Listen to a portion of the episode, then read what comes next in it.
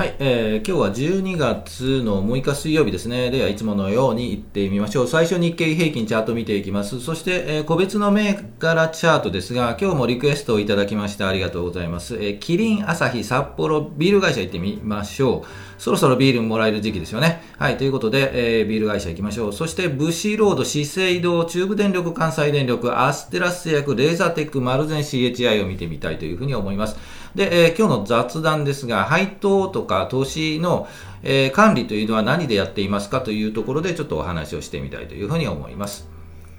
はい、えー、このチャンネルはスイングトレードを基本にしています。同意づきそうな銘柄を上げて、冷やしのチャートを見ながら、このあたり買いかな、このあたり売りかなというふうに、こんな感じで見ていくので、ぜひ興味があればチャンネル登録よろしくお願いします。はい、えー、それでは行きましょうか。まず、はい、日経平均からいきましょう。日経平均は前場を終了しまして、前日比、昨日の終値と比べると大幅高ですよね。563円44銭高ということで、えー、前場は引けています。で、えー、日経平均株価は3万3000 339円26銭。3が4つ並びました。33,339円、3万3000円回復というところで、前場は終了しています。それではチャート見ていきましょう。えー、日経平均の日足のチャートになります。今日ここですよね。えー、ぐんと高くなりましたよね。えー、と、まあ、前日というかね、昨日火曜日、月曜日、まあ先週で言うと金曜日、3日連続してガガガッと下がっているので、まあそれのね、下げた、3日連続下げると、まあまあある程度の戻しは入るのかなということでは考えてはいたんですが、ちょっと戻しすぎですよね。ぐんと戻して、えっ、ー、と、本当にぐっと戻しましたよね。えー、昨日の予測はしていたんですが、もう少し安いところ、うん、昨日の終値ぐらいで小さいコマを横に作って、えっ、ー、と、明日金曜、木金とぐっともうちょっと下がって、この黄色の50日の移動平均にこれくっついてくるんじゃないかというちょっと予測をしていたんですが、全く外れましたよね。えー、ということなんで、えっと、じゃあもうこれからガンガンと行くのかというところなんですが、正直に言うと一旦の戻りは見せつつも、ちょっとまあ5番がどうなるかわからないんですが、一旦は5番緩むんじゃないかなと、ね、もうちょっと下がるんじゃないかなというふうにはちょっと見て考えているんですが、えー、で、引けで、今日の引けで言うと33,100円とかね、そのあたりで引けると、まあ明日もちょっと下がるんじゃないかなと、ぐーっと下がってね。で、ようやくこの移動黄色の移動平均にお互いにくっついてきて、3万2700円とか800円とか、そのあたりで、もうちょっと下かな、3, 3万2600円とかね、ここまでぐっと12月の中旬、はい、14日の打ち入りの日ぐらいに、えー、来て、そこからゆっくり上がっていくというのが、まあ、健全的なチャートになるんじゃないかなと思いますが、まあね、今日のぐんと上がったので、そうは難しいかなと、いかない可能性もなくはないですね。もう一発ね、明日何かあってぐーっと上がって、上がると、もうこのラインですよね、3万3700円。えー、ですよね、3000この辺りをもうぐっと抜くと、もうこれいけいけどんどんみたいな形になる可能性もあるので、えっ、ー、と、正直言って上値は追いたくないですよね。高いところはつけているんですが、まあ、いけいけというよりも、えー、もう少しやはり3万3700円をね、勢いよく抜いたところからついていった方が、まだいいんじゃないかなと思います。まあ、頑張ってもね、3 3万3500円とか600円とかつけると、またね、そのあたりからぐにゃっと曲がって 下がってくる可能性もなくはないので、そういったところは、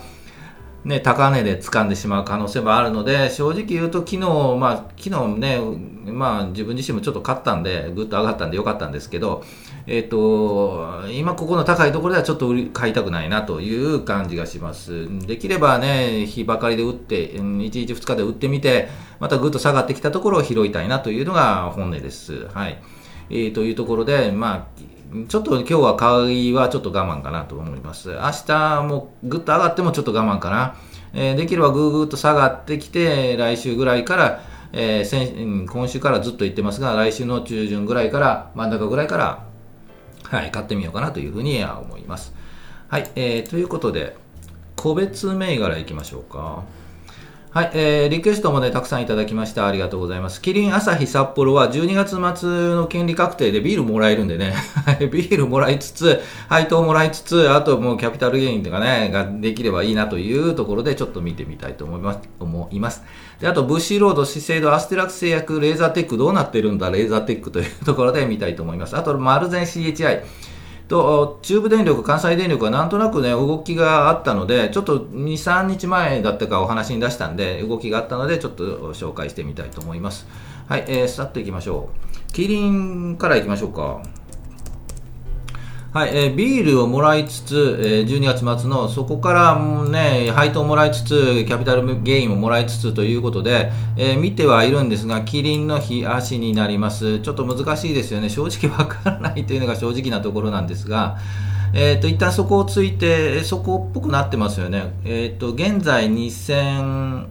2123円ぐらいですかね。はい、2100円ぐらい。えー、で、えっと、今日ぐっと上がってましたよね。あ上がってますよね、これね。まあ、日経平均もね、ぐっと上がってるのでね、それにつられてというかね、上がってると思います。で、えっと、上で言うと、2200円ぐらいが、えっと、上っぽく見えるんですよね、上、上のね、高いところ。で、年末、12月のその、末の権利確定ぐらいの時までは、ぐーっと上がると思うんですよね。で、上がっても2200円ぐらいまでは上がる可能性もなくはないんですが、まあ、メド感としてはそのあたり、2190円とか80円とか。えー、ですが、権利確定がガンと売りが出るので、えー、ですので、権利を確定するのか、それ以前にもう利益プラス差分のプラス分を、えー、もらうのかというところだというふうに思います。で、このあたりは本当判断なんですよね。えっ、ー、と、キャピタルゲインをもらって、えー、もらわずに、えっ、と、配当とかビールをもらって、えっ、と、権利確定するんですが、その後、まあ、下がるんでね、えー、下がった分を考えると、えっと、キャピタルゲインをもらって、そのキャピタルゲインで、えっと、ビール買った方が良かったかなとかね、そういうパターンもあるので、そこがちょっと難しいんですよね。えっ、ー、と、去年もこういう形でビール会社を狙っていたんですが、結局買わなかった。で、その前の年は買ったのかな。その前は、いい形になっていたので、12月頭ぐらいに買ってビールとその配当をもらいつつ、1月末に売って、うまく、キャピタルゲインもプラスでもらったというのがあるんですが、その時のチャートとはまたちょっと違うので、えー、正直に言うと、えっ、と、このまま、今はまあ、もう少し、明日、明後日とかね、えっ、と、もうちょっと安くなるとは思うので、2100円切ったところとかね、そのあたりで買ってみて、もう一回くーっと上がるんですけど、えー、権利確定の前で売るか、権利確定もらってから売るかという判断かと思います。まあ、このチャートで言うと、えー、正直なところで言うと、権利確定前に打った方がいいんじゃないかなというチャートに見えなくもないです。この上がギュッといかない、いかないっぽいんでね。はい。うんそうですよね。でもまあ2200円をぐっと上に抜けるのは、まあ12月末ではないですよね。1月末もうちょっと先になるかなというふうに見えます。で、キリンは確か上場廃止っていうのは、えっ、ー、と、東京証券取引所のみの上場になるそうですよね。それが、えっ、ー、と、と取引所っていろいろありますよね、大阪もそうなんですが、札幌とか名古屋にもあるんですよ、そっちでの上場がなくなるというので、それがどれぐらい影響するかちょっとわからないんですが、えー、まあ、コストダウンになるのでね、プラスになるとは思います。はい。えー、で、朝日行きましょう。朝日も正直言うと、この、えー、っと、難しいですね。5555円ぐらい、えー、5544円か、という、現在のところなんですが、えー、っと、レンジで動く雰囲気に見えますよね。というのも、えー、下で言うと5290円ぐらい、上で言うと5940円あたり。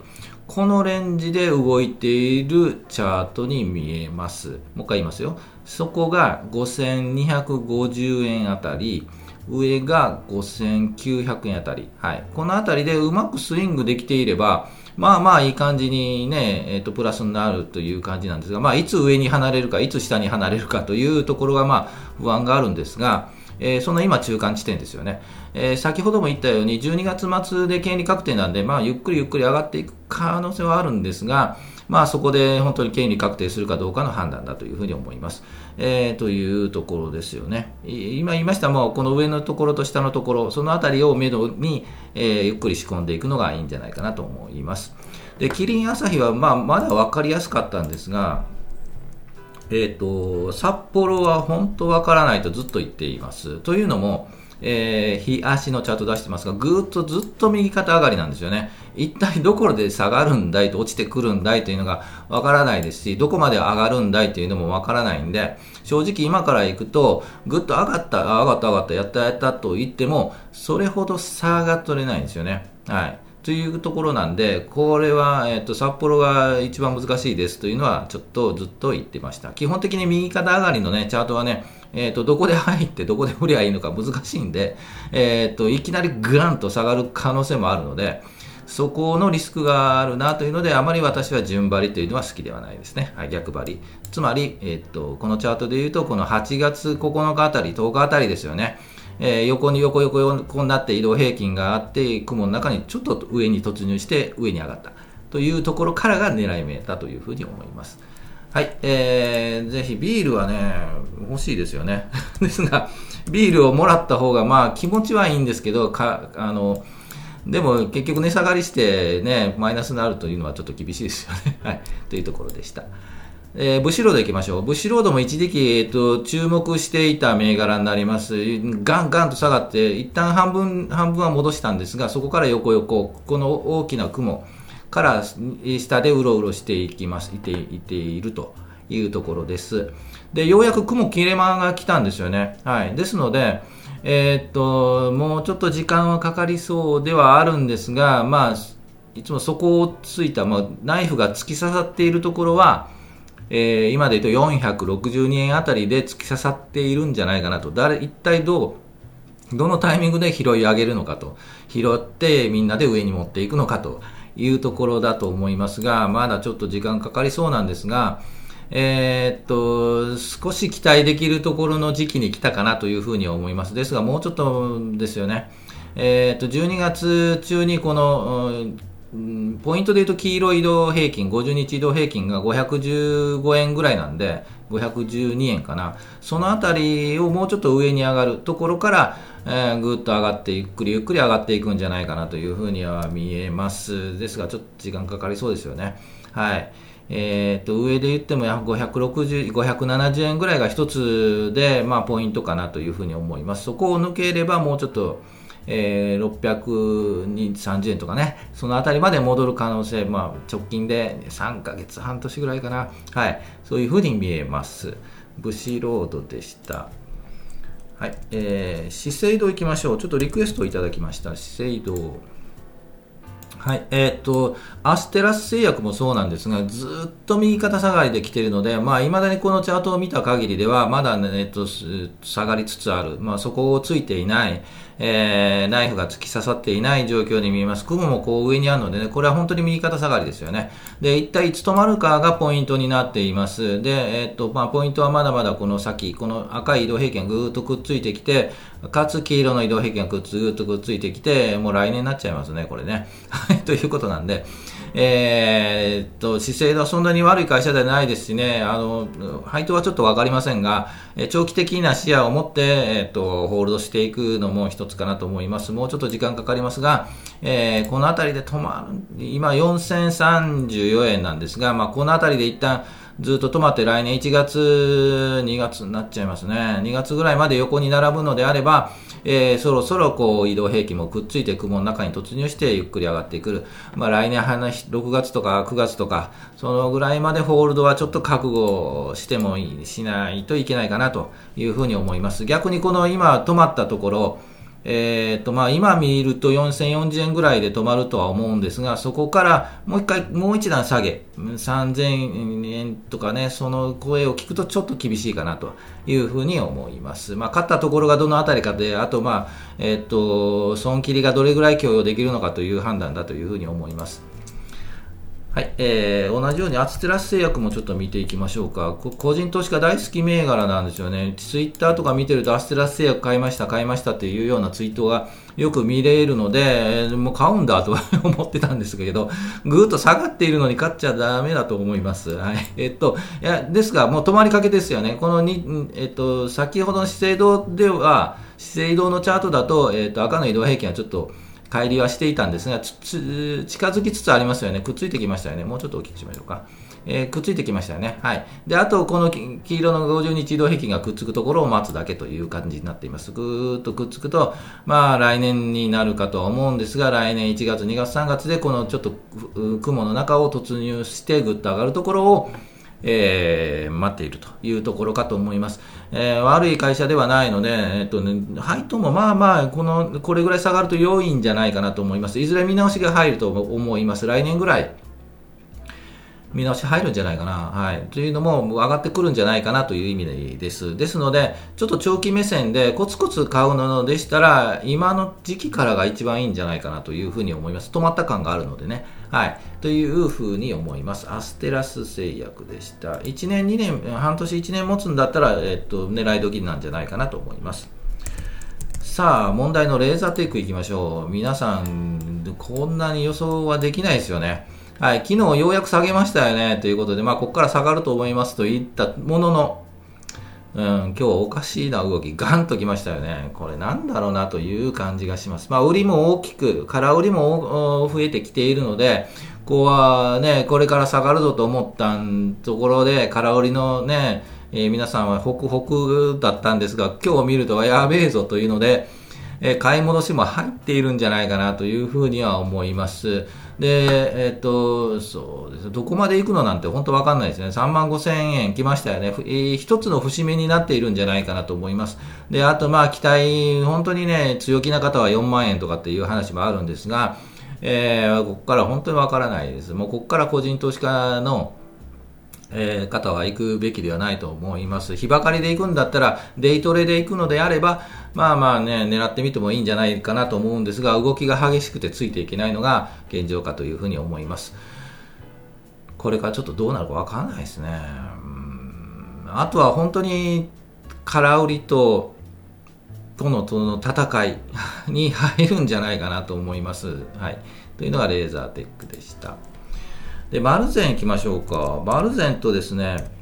え、っと、あと、井筒屋ですよね。この銘柄の2つだけは、えー、っと、面白いんで見ててもいいんじゃないかというお話をしています。横に並んでますよね。雲が入りましたよね。ですので、ちょっとお話に出してみました。井筒屋もそうですよね。こんな感じで動いています。誰かが何かしてますよね。という話で、個人投資家の方は難しいので、ぜひ、えー、こういう銘柄もあるんだなというので見ていただければなと思います。もうちょっと横になって、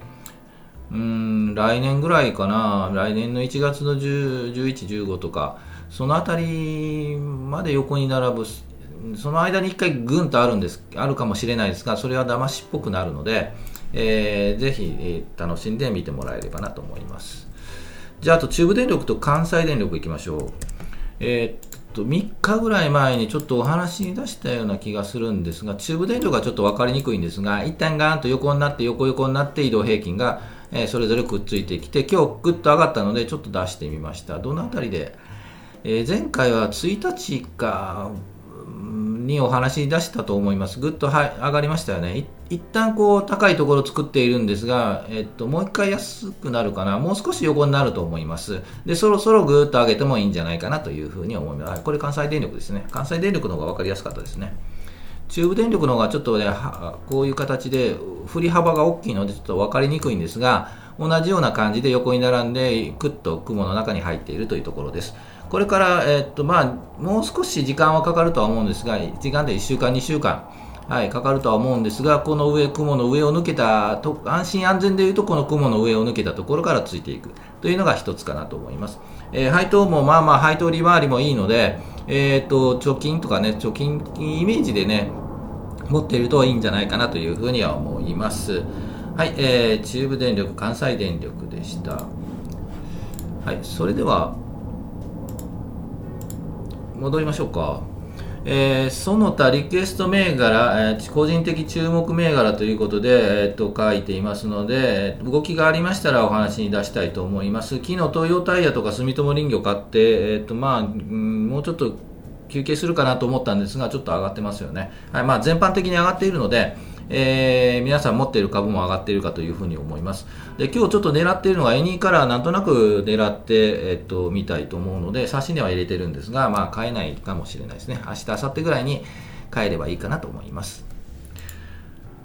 はい、えー、ということで、お話していきましょうか。教えてということで、投資とか配当金の管理は何でやっている、アプリでやっていますか？という、ちょっと皆さんにもちょっとお聞きしたいなというふうに思います。皆さん、配当とかね、ね、いくらになったんだろうとかね、もうね、合計していくらだろうとか、それ楽しみですよね。今年の